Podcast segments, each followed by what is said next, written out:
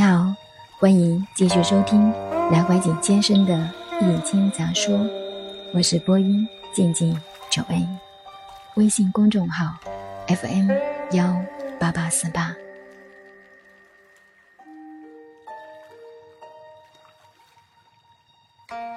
潜龙勿用，初九潜龙勿用，这是爻辞，是把整个的卦做分析。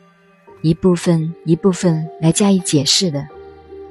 我们的老祖宗画八卦，上面原来没有文字注解，因为在当时没有文字，而文字的创造一开始就是卦。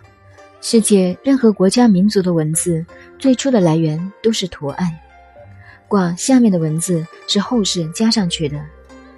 周易的文字是文王开始加的，卦辞、爻辞。都是他对卦的解释。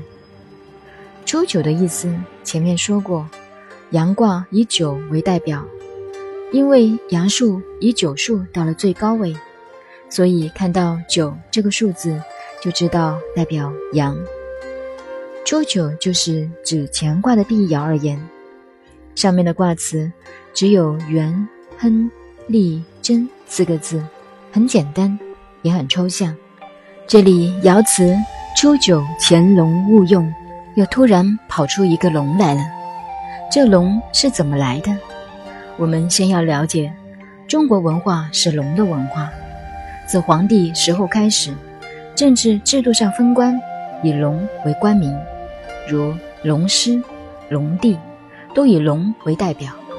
龙是中国文化最伟大的标志，是我们几千年来的旗帜。中国文化对那些伟大的、吉祥的、令人崇拜的万象，每以龙为标记。西方人，尤其英国人，近几百年来，很多资料显示，对我们中国人很多防范，很多不利。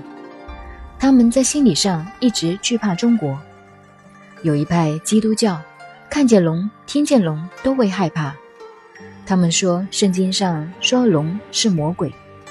其次，他们把恐龙这些巨大的古生物当作中国易经上的龙，这些观念都是错误的。我们中国人自己要认识清楚，我们的龙文化，第一，不是基督教圣经上所讲的那个龙，不是魔鬼。我们的龙是天人尽性，在宗教观念上代表了上帝。第二，我们中国的龙，老实说。没有人看见过，不必说，他们把地下挖出来的骨头当做龙骨是错误的。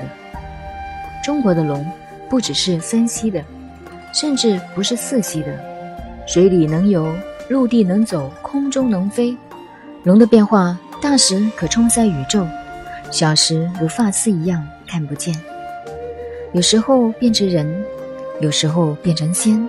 龙到底是什么？无法有固定的具体形象。实际上，中国文化的龙就是八个字：变化无常，隐现不测。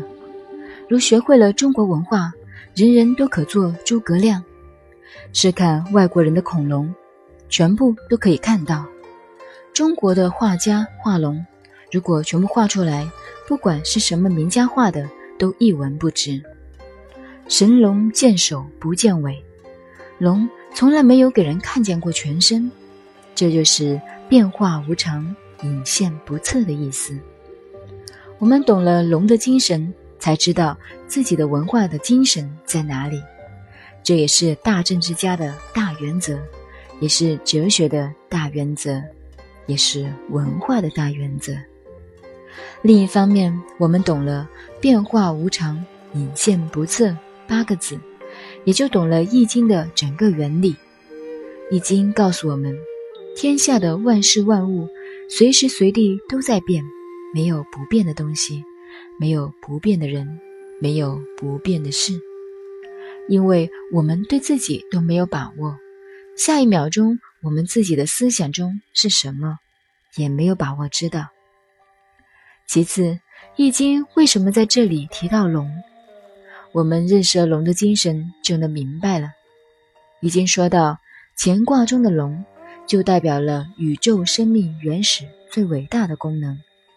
乾卦也代表太阳，太阳一天一夜的引线，分为六个阶段。第一个是夜里的太阳，躺在下面，地球的另一面。